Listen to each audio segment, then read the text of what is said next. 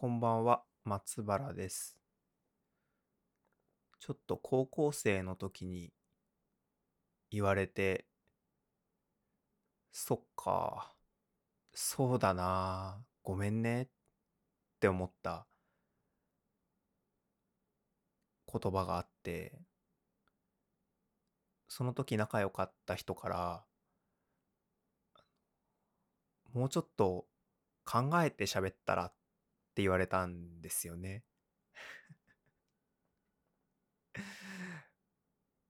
言ってることがコロコロ変わるから、そう、言ってることがコロコロ変わるんですよ。その時は本当にそうと思ったから発言してるんですけど、相互、それらの発言をかき集めると、めちゃめちゃ矛盾してるですよね。うん。そう、その発言を受けて、確かに僕は口からもう脊髄で喋ってるなと思って、一旦脳みそでとどめて、ちゃんとこれを、この、これは本当に自分が思っている言葉かとか、これを言うことによって自分は社会的にどういう立場になるかみたいなのをちょっと考えて喋るように心がけてる心がけようと思ったんですけどであれからもう10年経ちますけどまあまだ言ってることコロコロ変わるんですよね。これ最近最近ね、あの、転機が訪れまして、もう、こういうことが起きてるから、言ってること変わる、コロコロ変わるんじゃないかなっていうのが、ちょっと心当たりができたので、一回それについて喋ろうかなと思うんですけど、あの、自分が2人いると思って、1人はもう完全に自分の世界に閉じている自分。でもう一人が社会的動物であることの自分の二人が好き勝手わーわー喋ってで僕はどっちが喋ってるか認識してなかった。全部自分だから自分の意見として言ってたけどこの二人がしばしば対立すするという意識を持ってなかったから矛盾するのかなって最近思ったんですよ。それだけじゃないと思うんですけどね。この2人まあでも一旦この2人の話をすると、まあ、その自分一人に閉じた自分はすごい赤ちゃんみたいなやつで眠眠いとか、ご飯食べたいとかをギャーギャー騒いでる。あと、こいつは踊るのが好きですね。音楽聴くのも好きですね。大きい音で音楽聴いて体を揺らしてる時がこいつは何より好きで、そう。その他には、ご飯食べたい、寝たいとか言ってる。あと、寂しがりですね。うん。寂しがって苦しんでるやつがいますね。僕の中に。うん。で、それらで自分が生きてるのに何の意味があるんだとか思って、なんか、それをいつもフラストレーションに思ってる。それをフラストレーションとして抱えてるやつみたいな結構めんどくさいやつがいる。それを、そう。そいつがいる一方、社会的動物であること。他人と交わる時の正しさみたいなのを大事にしてる自分がいるんですよ。その人はまあ赤ちゃんの自分が寂しいって言ってて社会的動物である自分もじゃあそれを何とかしてあげようと思って他人と交流するわけですよねこいつが。で他人と交流するにあたって大事なことは何かとか社会的動物であるところの自分は考えてるんですよ。うん。最近ね、パートナーシップ、恋愛関係について僕よく考えたりしてるんですけど、恋愛映画とか最近ちょっと見てるので、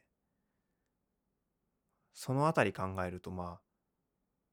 非常に自分と相性が悪い行為みたいな感じで最近は思ってて、ちょっとその話は置いとく。ですけど、だからなんていうのかな。恋人とかと付き合うなら、こういうことを大事にしなきゃいけないよね。人の話をちゃんと聞くとか、自分のことより相手を優先するとか、相手を優先するっていうか、自分のことも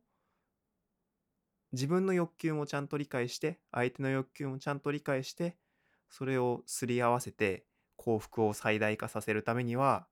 こういう態度が必要相手の話をきちんと聞く態度が必要とかそういうことを思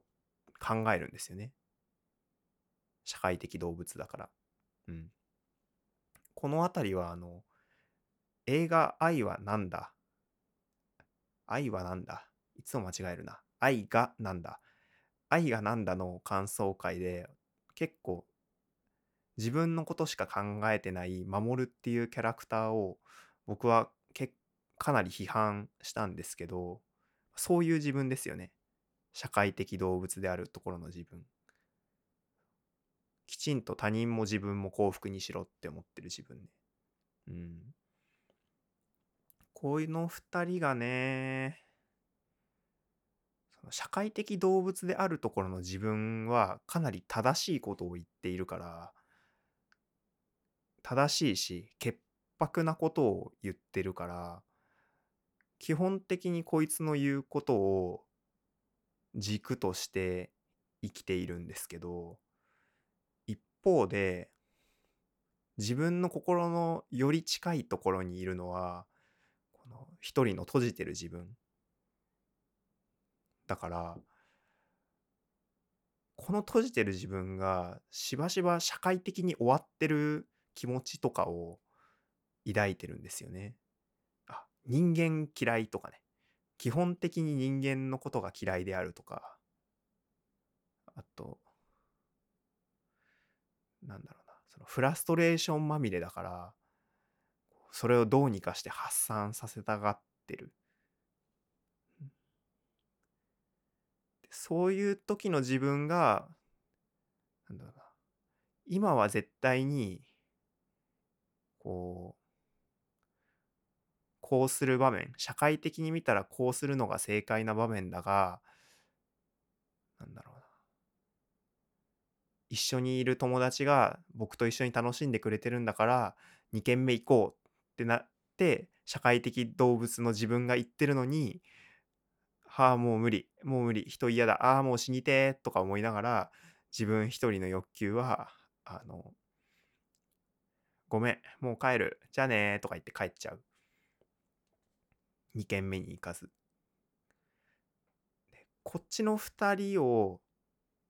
なん一貫してないんですよね。こっちの意見、社会的動物の意見を取り入れる時もあるし、自分の欲求に従った意見を取り入れる時もあってそれが結構真逆だから周りからしてみたら言ってることがコロコロ変わってるんじゃないかなっていうふうに思いましたね。うん。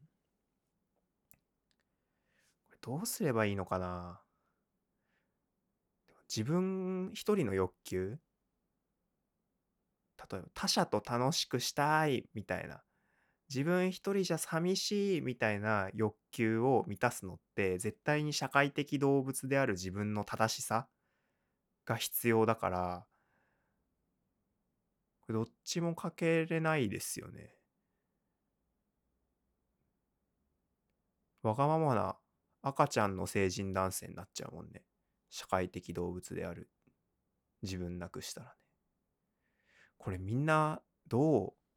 してるんですか？